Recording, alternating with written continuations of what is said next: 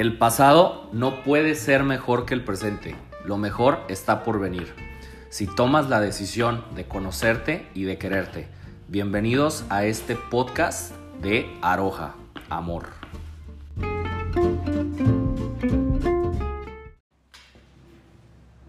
¿Qué tal? Buen día, ¿cómo están?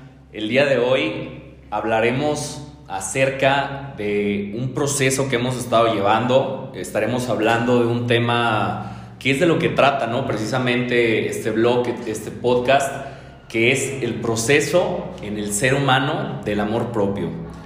Para esto, el día de hoy tenemos un super invitado. Ahora sí que, que tenemos un invitado de honor el día de hoy. Es, es una persona que personalmente admiro mucho empresario, escritor, conferencista y bueno, ¿qué les puedo decir? Y también pues obviamente autor de una de las obras pioneras en este tema de la autovaloración. Tenemos el día de hoy con nosotros a Francisco González.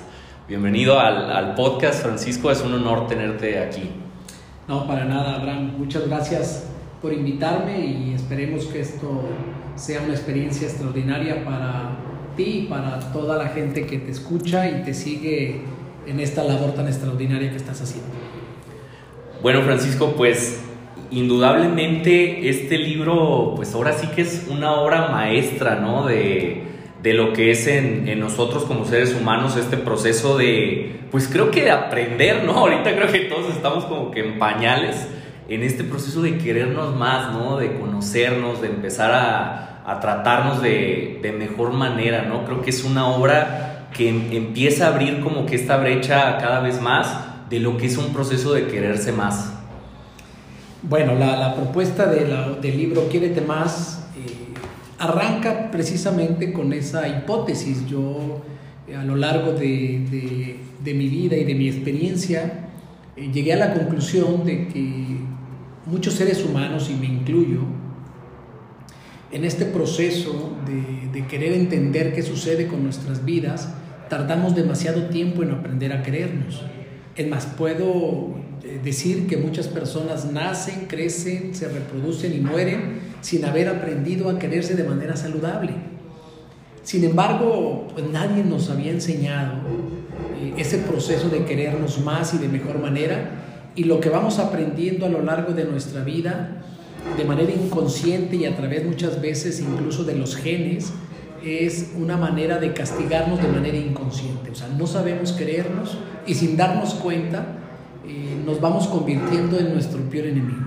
Claro, ¿no? yo, yo creo que esta es una parte que cuando empiezas a adentrarte en el libro, pues te vas dando cuenta, ¿no? O sea, de cómo no ha sido intencional a lo mejor, o sea, no ha sido algo que, que uno sea consciente, como dices, el hecho de que nos hemos saboteado proyectos, de que, nos, no sé, a veces nos comparamos de más o nos la pasamos juzgándonos, y esto pues puede limitar mucho realmente, ¿no? Nuestra experiencia de vida, y conforme tú vas avanzando en el libro, conforme nos vas adentrando en el libro, pues no, nos vamos haciendo como que más conscientes, ¿no? De cuáles son estas conductas o creencias subconscientes que nos mantienen como, como que limitados, ¿no? O sea, como que viviendo nuestro potencial a medias.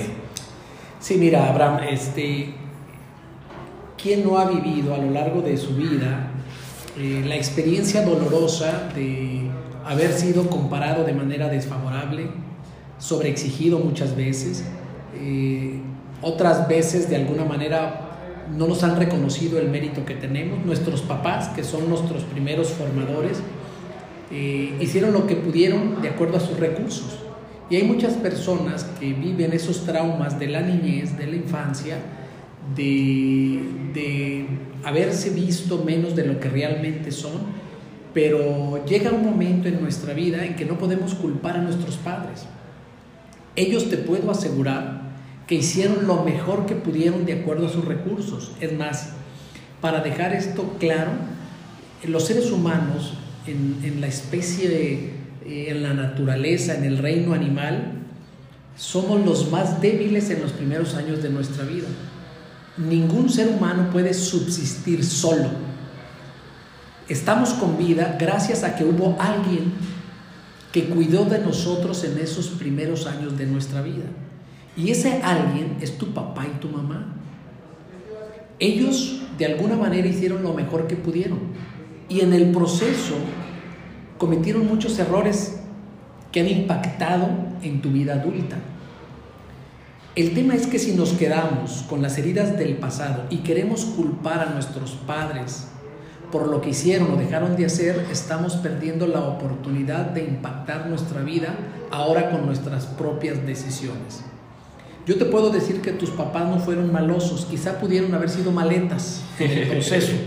No sabían cómo hacerle para que tú tuvieras una valía importante, digna, íntegra, para que enfrentaras los retos de la vida. Pero ahora te toca a ti empezar a escribir los nuevos capítulos de cara a tu historia, este, este camino llamado vida, donde siempre vas a tener cada mañana una hoja en blanco para escribir el nuevo capítulo de tu vida.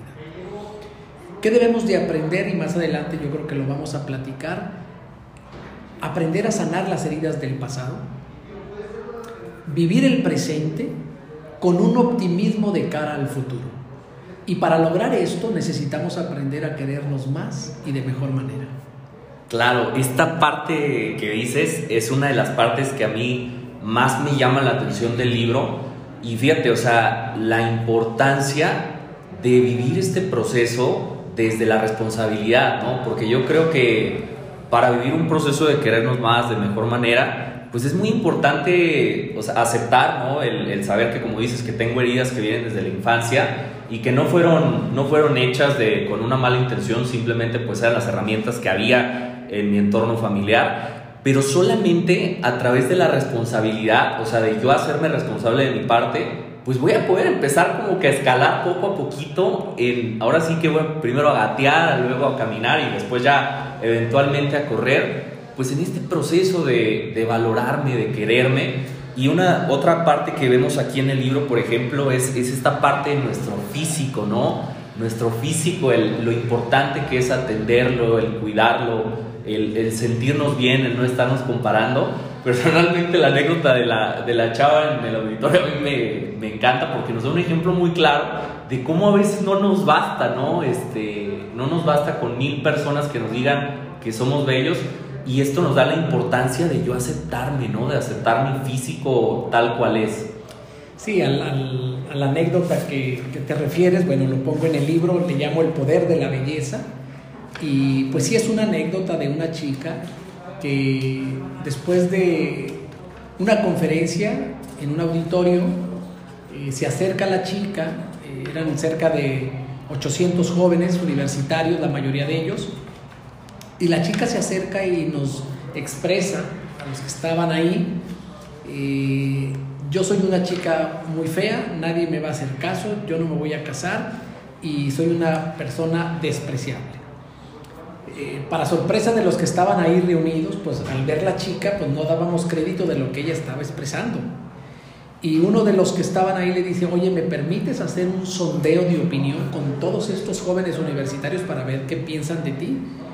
Eh, la chica un poco nerviosa aceptó el reto y la pregunta que se les hizo a los jóvenes universitarios fue muy sencilla. ¿Qué te parece la chica que tienes frente a ti? Y al lado estaba otro tomando nota de las opiniones que daban los universitarios. Fueron pasando uno a uno y fueron más de 500 los que dieron su respuesta. Después de que tenían las conclusiones, mandaron llamar a la chica y le hicieron la pregunta, ¿quieres saber el resultado de la encuesta de opinión? Y ella dice, sí.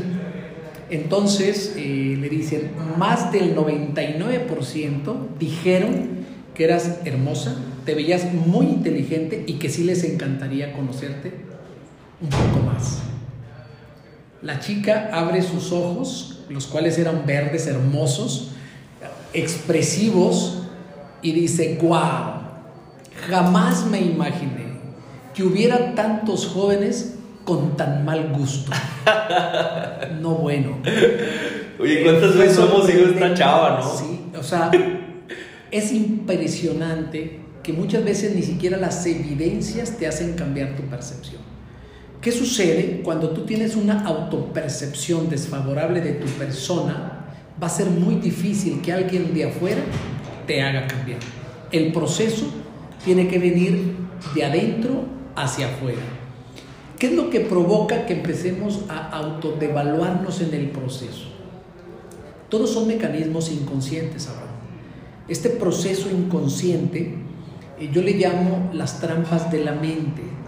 Muchas veces nuestra mente, la parte más sofisticada de toda la creación, o sea, somos la especie con todos los mecanismos más sofisticados que existen. Pero nuestra propia mente, si no tenemos cuidado con ella y no la educamos, se puede convertir en nuestro peor enemigo. Le llamo trampas porque una trampa encierra su maldad. Aparentemente es algo atractivo, pero que en el fondo trata de destruir. Es como cuando le ponen a un anzuelo la carnada, el pez ve, no ve el anzuelo, ve la carnada. Pues nuestros mecanismos mentales muchas veces son ese anzuelo que no vemos y vemos la carnada. Y voy a explicar este proceso porque es bien importante identificarlo y detener, detenerlo pronto, porque si no, vas a convertir a tu mente en tu peor enemigo. ¿Cómo empieza esta trampa sutil? Normalmente nos suelen decir, hazte una autocrítica. Cuando hablamos de la premisa autocrítica, en sí mismo parece inofensivo, pero si te das cuenta, normalmente tú que me estás escuchando, te digo, hazte una autocrítica. ¿En qué características de tu persona estás pensando? Autocrítica. Automáticamente nos vamos a la parte negativa de nuestra personalidad. Claro. Ahí empieza la trampa. Aparentemente es una autocrítica para mejorar, pero fíjate lo que sucede. Te haces una autocrítica, pones el énfasis en tu parte vulnerable, en tus errores, defectos e imperfecciones, y automáticamente de la autocrítica viene el autojuicio. Entonces, al agarrar la autocrítica, el autojuicio es culpable o inocente. Entonces, normalmente nos autojuzgamos y nos declaramos culpables. Esto es autocrítica, autojuicio y luego viene la autocondena. Te autocondenas y como todo condenado, viene el autocastigo. ¿Cómo te castigas? Son mecanismos inconscientes, por ejemplo. Una manera de castigarte es cuando dejas pasar un alimento, sales sin desayunar, no atiendes tus necesidades más elementales, físicas, alimento, descanso, eh, te castigas incluso portando ropa que ni siquiera te gusta, te castigas cuando hay una desatención en tu parte física, te castigas cuando adquieres alguna adicción, la que quieras llamarle. Cualquier adicción es un mecanismo de autocondena y autoflagelo que nos hacemos a nosotros mismos. Entonces después de la autocondena viene el autocastigo.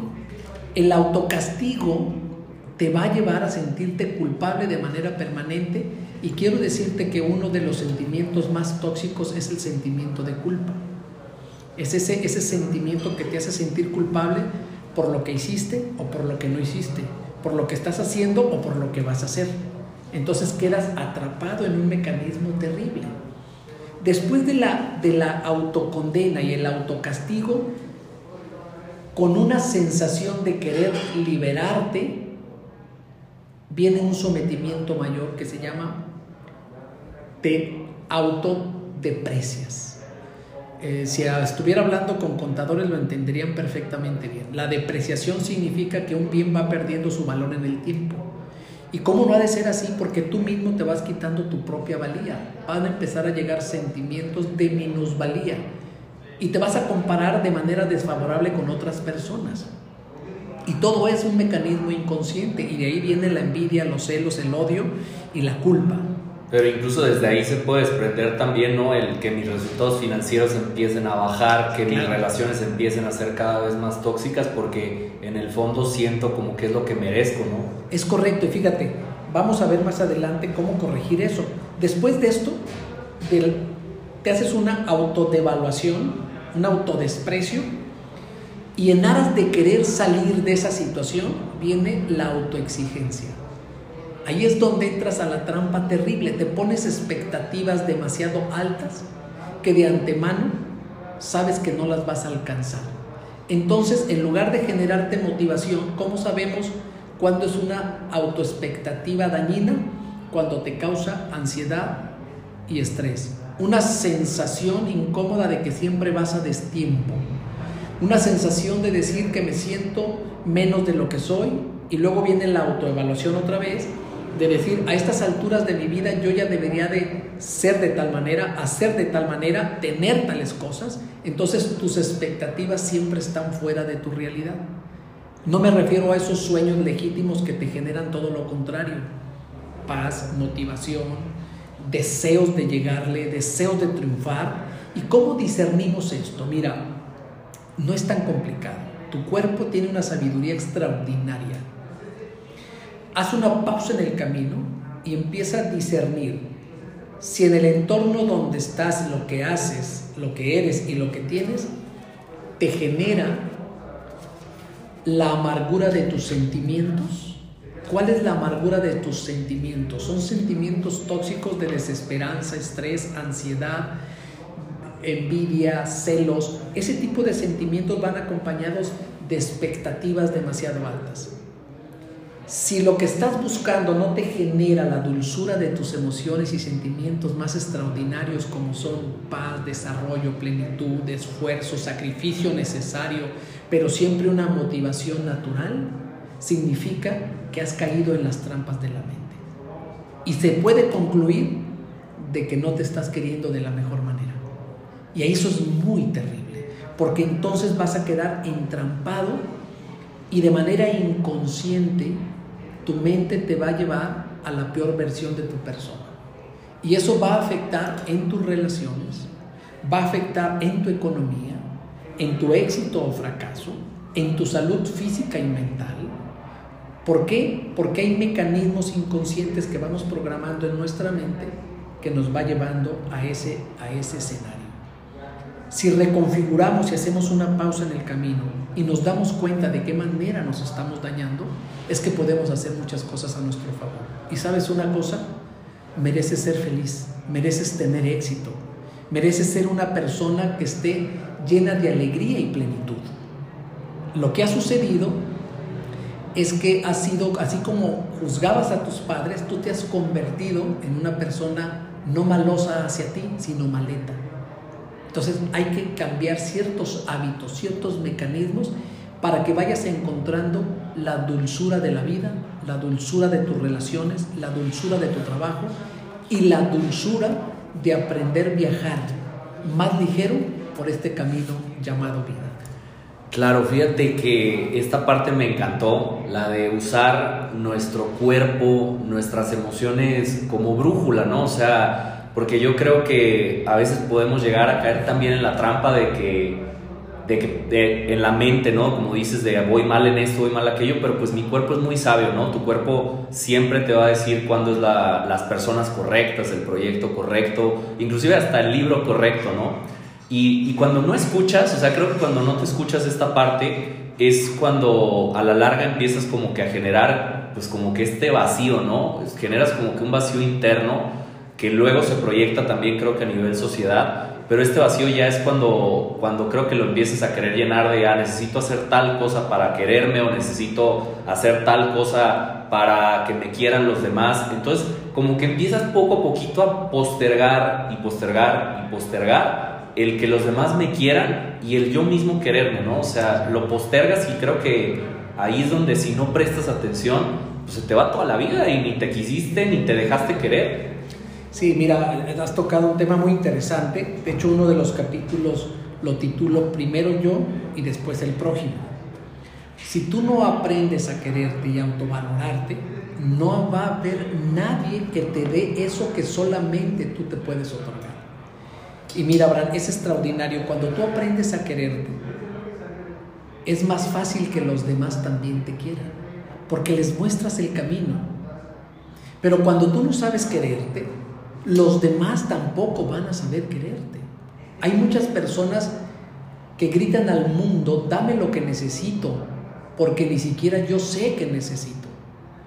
La clave está en que primero te conozcas, primero veas qué es lo que te agrada, qué es lo que no te agrada, que aprendas a quererte y a tratarte con dignidad, que empieces a autorrespetarte y que no caigas en conductas que de alguna manera te van a perjudicar.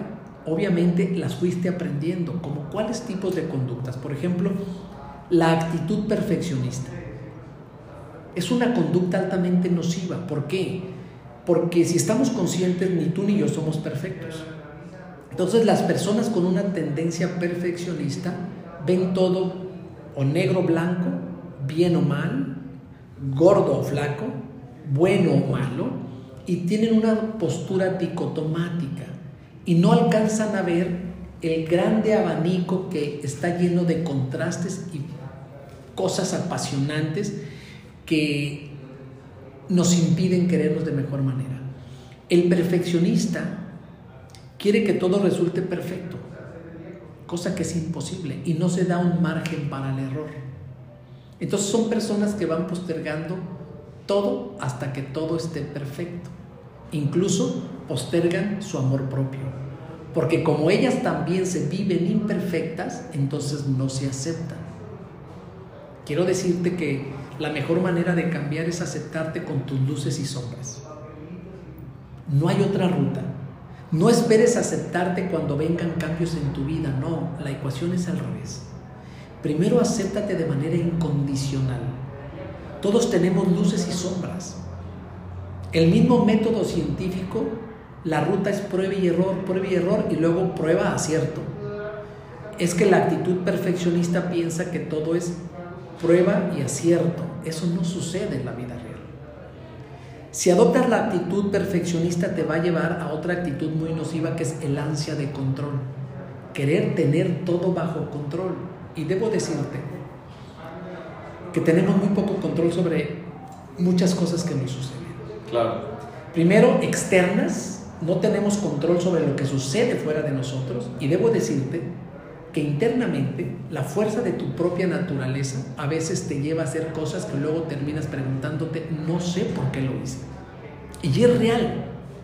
Es que a veces la naturaleza misma te lleva a hacer cosas que con el tiempo dices, no puedo entender cómo es que sucedió.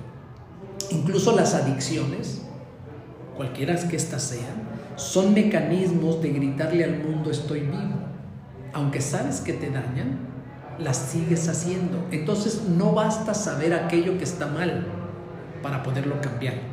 Por ejemplo, el que fuma sabe que no es correcto para su salud fumar, pero sigue fumando. ¿Por qué? Porque en su inconsciente hay una fuerza tan tremenda en sus genes, en sus costumbres, en sus hábitos, que a veces es muy difícil dominar. Si no acepta esa condición, va a ser muy difícil que cambie. Entonces, evita el perfeccionismo, date margen para el error. ¿Sabes por qué? Te puedo asegurar algo, te vas a seguir equivocando. Y si esperas ser perfecto para quererte de mejor manera, nunca lo vas a lograr. No pretendas controlar todo, ni siquiera tus propios mecanismos internos, porque al quererlos controlar vas a destruir la frescura de la vida. Más bien hay que aprender a fluir en la vida, aceptar tu condición, tu naturaleza, tus imperfecciones son parte de ti.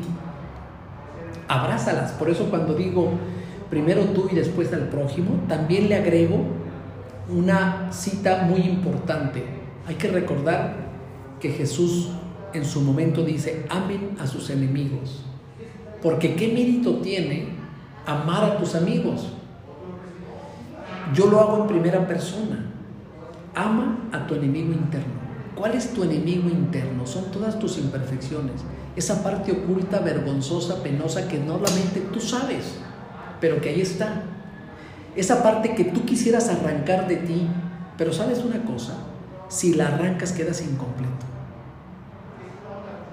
Amarte de manera incondicional implica amar a tu enemigo interno.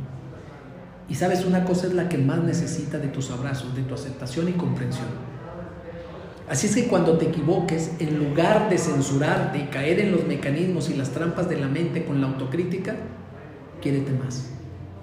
Y acepta esa parte con dulzura y amor y dile, yo estoy contigo. Soy incondicional a ti. Y no estoy esperando que seas perfecto para amarte de manera incondicional. Te amo así como eres. Es como un amigo.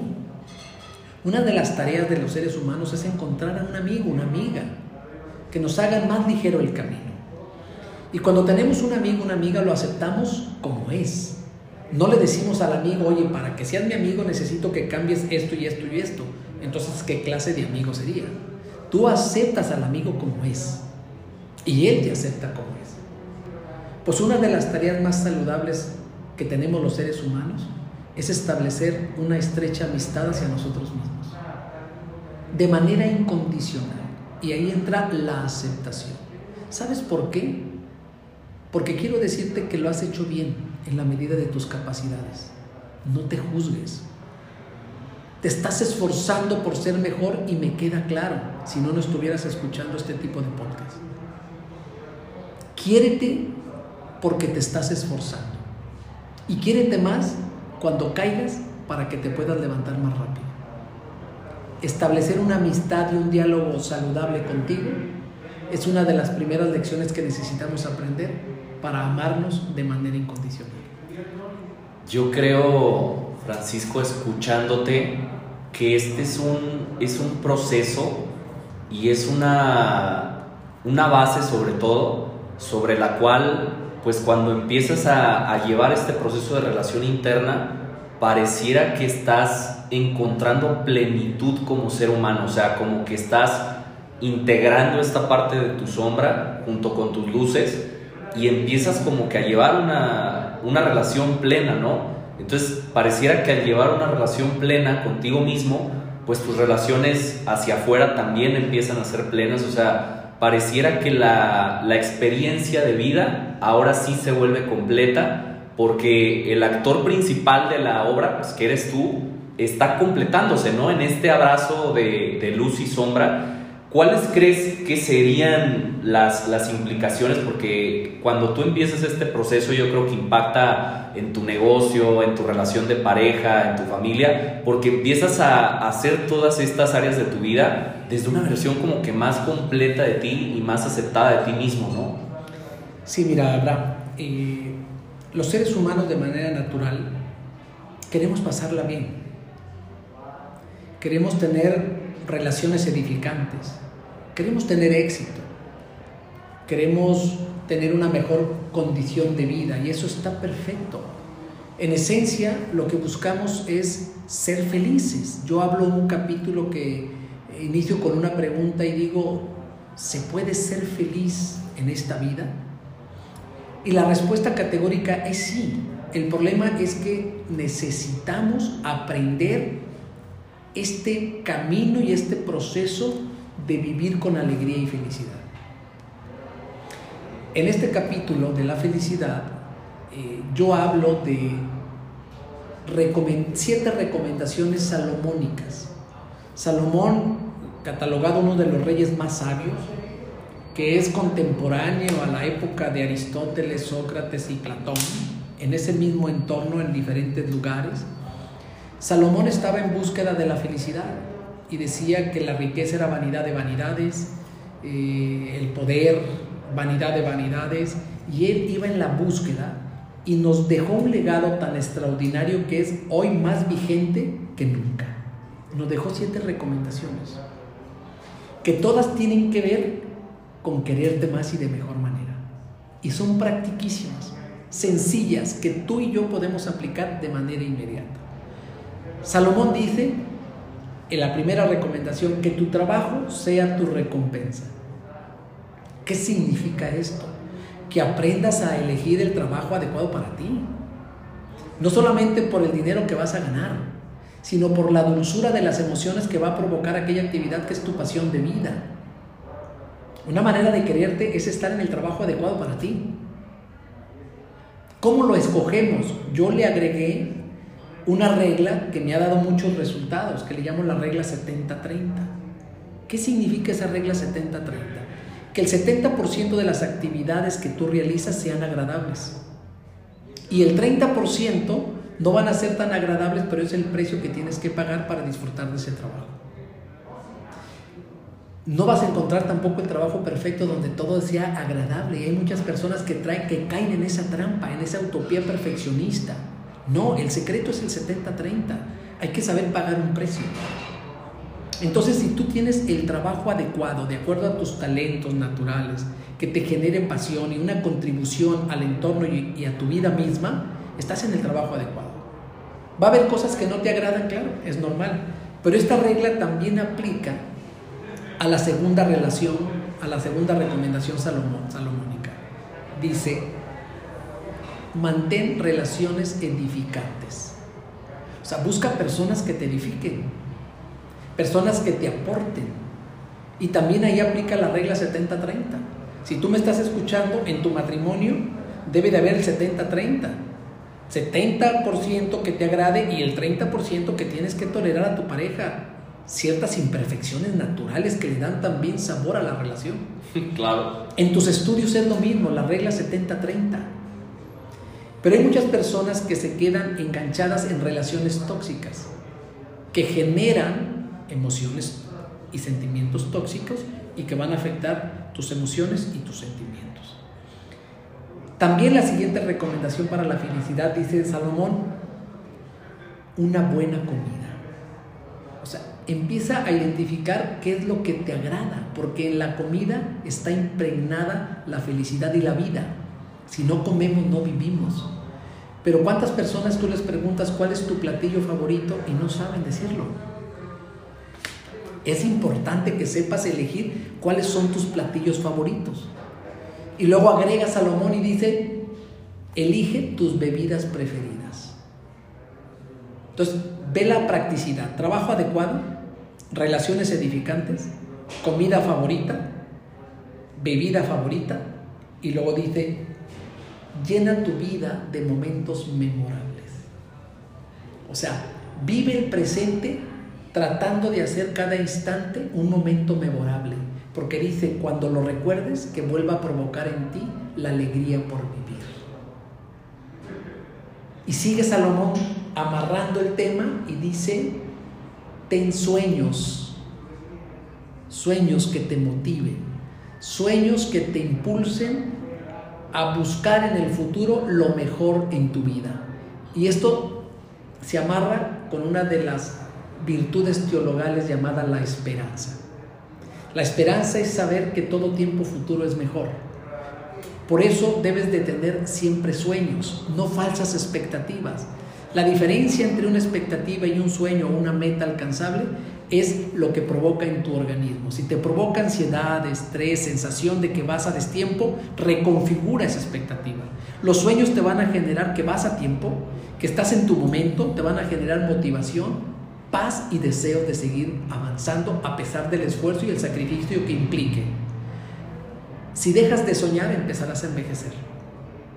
Siempre hay que aprender a soñar despiertos. Entonces Salomón nos da esas recomendaciones y dice, este es el mejor camino para la verdadera felicidad. Y sabes una cosa, mereces ser feliz. Pero no pienses que la felicidad la vas a encontrar en un destino. Salomón dice, la felicidad se encuentra en el camino. Y la vida es el camino. No vayas buscando la felicidad como queriendo atrapar una mariposa. Si te detienes, la mariposa va a posar en ti y vas a poder apreciar su belleza y su dulzura. Pero, ¿qué nos da la ruta a la felicidad? Que tú seas una persona que te regales alegría y el mejor regalo que les puedes dar a los que conviven contigo es contribuir para que ellos también vivan con mucha alegría. Y ahí encerramos la verdadera felicidad. Tú eres feliz y provocas la felicidad de las personas que te rodean. Claro, tuve la oportunidad, Francisco, de cuando inicié el libro, iniciarlo, lo iniciaron a leer unas 15 o 20 personas que yo también conocía, y esto es algo que creo que vale la pena destacar para todos los que nos están escuchando, la, lo que empieza a generarse en tu vida a partir de que inicias este proceso y de formas tan simples, ¿no? Como mencionas, o sea, de tu comida favorita, tu bebida favorita, el disfrutar a través de, de lo que te dedicas, de tu profesión, empieza a generar de verdad un, un, cambio y un entorno y a mí me gustaría mucho escuchar el, esta versión utópica de, de qué crees tú que sucede si le empezamos a meter como sociedad, como latinos, como mexicanos, unos años a aprender de este tema, oye, ya ni se diga que nos lo dieran en la primaria, ¿no? O en la secundaria como si fuera una materia. ¿Qué crees tú que podría suceder en, esta, en este mundo en el que eh, aprendemos a querernos más desde edades muy tempranas? Mira, yo, yo pienso que de pronto vivimos en una cultura que tristemente enfatizan el esfuerzo y el, y el sacrificio. Y si te equivocas te reprueban. Entonces vamos creciendo con una sensación de que no damos el ancho. Y la mente es tan poderosa que se encarga que efectivamente no des el ancho. Entonces entramos en un círculo vicioso. Yo te hago una pregunta y se la hago a todos los que te escuchan. ¿Qué era la parte más que más te gustaba cuando ibas a la escuela? pues el receso, yo creo. El recreo. El recreo pues hagamos de nuestra vida un recreo. Si nos enfocamos más en una vida sacrificada, pensando que ahí vamos a ser más eficientes y más efectivos en todo lo que hacemos, estaremos inhibiendo esa dulzura de la vida. ¿Por qué no premiamos los momentos edificantes? ¿Por qué hemos castigado tanto el autovalorarnos? Y hemos dicho que eso es vanidad. No, eso es dignidad. Entonces hemos premiado más el esfuerzo y el sacrificio que las partes edificantes que nos agradan. A mí me encantaba más el recreo que todo. Es más, la escuela tenía significado porque había recreo. La vida tiene significado porque debemos de darnos nuestros momentos de recreo, donde no haya fijón, donde nos hagamos de la vista gorda ante nuestras imperfecciones y las imperfecciones de los demás, hay momentos que están diseñados para el disfrute, no para estarnos censurando y castigando constantemente. ¿Qué vamos provocando como sociedad? Personas con mentalidad de víctimas. Y una persona víctima se siente menos de lo que realmente es. Es más, piensa que todo mundo está en su contra. Entonces está a la defensiva y empiezan a tener la amargura de sus emociones. ¿Qué necesitamos hacer? Tomar conciencia dignificar nuestra persona, ya hablamos de la aceptación, de que merecemos ser felices, merecemos tener momentos de alegría. Con esto vamos a provocar la efectividad en todo lo que hagamos. Una persona que aprende a quererse y a darse valor, científicamente está demostrado que tiene más posibilidades de ser exitosa, de tener relaciones más edificantes, de ganar más dinero, de ser más exitosa y plena en todo lo que emprenda. ¿Qué necesita tener pequeños detalles sutiles todos los días? Necesitamos aprender a recompensar nuestro esfuerzo más que el resultado. Vivimos en una cultura que está más enfocada en el resultado que en el logro. Y son dos cosas muy diferentes. El resultado normalmente voltea al pasado el logro voltea de cara al futuro. El logro se acompaña de un aprendizaje. Entonces, ¿qué necesitamos hacer? Premiar el logro y el esfuerzo que estamos haciendo de cara a un mejor futuro. Yo manejo ahí en el libro los cuatro cuadrantes de la efectividad. ¿sí? Muchas veces vivimos, eh, el cuadrante uno es el del, alta, el, el del alta efectividad, eres cuando eres más efectivo, más productivo, ¿Y cómo lo identificamos? Porque se acompaña de emociones que puedes identificar fácilmente. Te vas a sentir pleno, satisfecho, en paz contigo mismo, en paz con la vida, en paz con tus compañeros, no vas a culpar a los demás, entonces eres cuadrante uno. Si tú no cuidas tus momentos y tus espacios, normalmente la gente pasa de cuadrante 1 a cuadrante 2 en lugar de bajar al cuadrante 3. El cuadrante 3 es, son tus momentos de reposo y recuperación. Yo le llamo aprender a sacarle punta al lápiz. Porque hay muchos que quieren seguir escribiendo aunque la punta ya esté tacha. Entonces van perdiendo efectividad y le llamo el cuadrante de la autoexigencia. Te, autoexiges tanto que ya eres cada vez menos eficiente porque la punta se empieza a achatar. ¿Y cómo pretender escribir finito con la punta tacha? No se puede. Si permaneces ahí, empiezas a generar ansiedad, estrés, incluso dolores de cabeza, insomnio. vas a bajar al cuadrante 4, que es el cuadrante de estar quemado. Burnout le llaman los terapeutas. Estás hundido y es tu parte menos productiva. Es cuando sientes y percibes que nada vale la pena. Viene aquí muchísima ansiedad, depresión, sentimientos de minusvalía. Y quizá lo único que tienes que hacer es pasar al cuadrante 3 de sacarle punta al lápiz.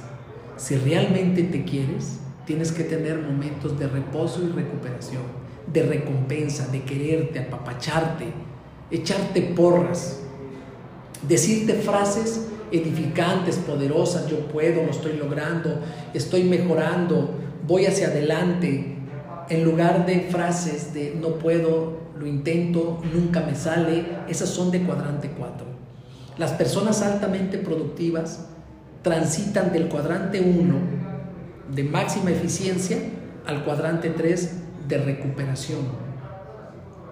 Una manera de quererte es entender esos mecanismos. Hoy vivimos en una pandemia de estrés, porque pensamos que vamos a ser más productivos en la medida en que estamos más exigidos.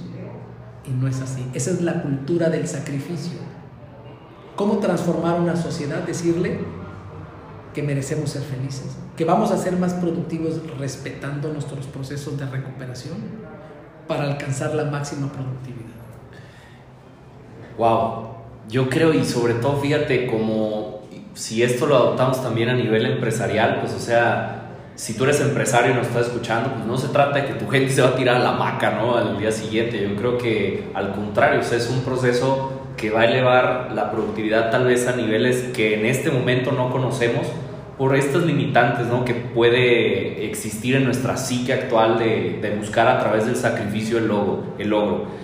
Así como para cerrar el, el tema, Francisco, ¿tú para quién crees que sea este mensaje, no? Porque a veces creo que escuchamos de amor propio y de querernos más y automáticamente pensamos, y creo que se le da un poco más a, a, la mujer, ¿no? Como que es más intuitiva y entiende más de este proceso emocional, como que el hombre de repente lo ve y dice, no, pues ¿qué te pasa? Yo sí, yo sí me quiero, ¿no? Este, como con esta actitud. ¿Tú para quién crees que sea este mensaje? ¿Para quién crees que vaya dirigido tanto el libro como esta, esta nueva cultura de querernos más? Mira, ciertamente los hombres tenemos una mayor dificultad de entender nuestras emociones. Yo ahí menciono que de pronto son, tenemos una minusvalía emocional o somos analfabetas emocionalmente hablando. A los hombres nos cuesta más trabajo transmitir lo que sentimos y experimentamos. Y esto es cultural. Afortunadamente se está abriendo un nuevo camino donde los hombres podemos ser más asertivos y saberle poner nombre y apellido a lo que nos sucede.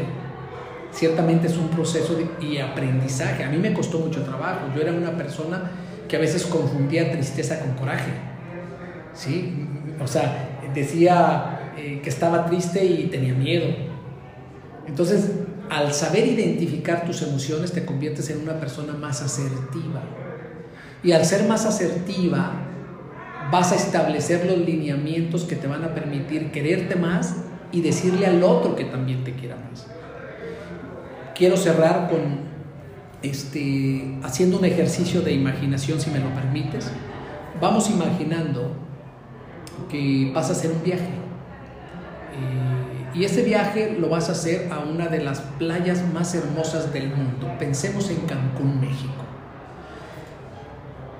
todo está listo, vas a ir al mejor hotel, en las mejores condiciones, la mejor playa, el mejor clima, pero resulta que te dicen que ese viaje lo vas a hacer con una persona nefasta que te critica, te juzga, es, va señalando todo lo malo de la vida, una persona negativa que únicamente cuenta tragedias y es tu acompañante.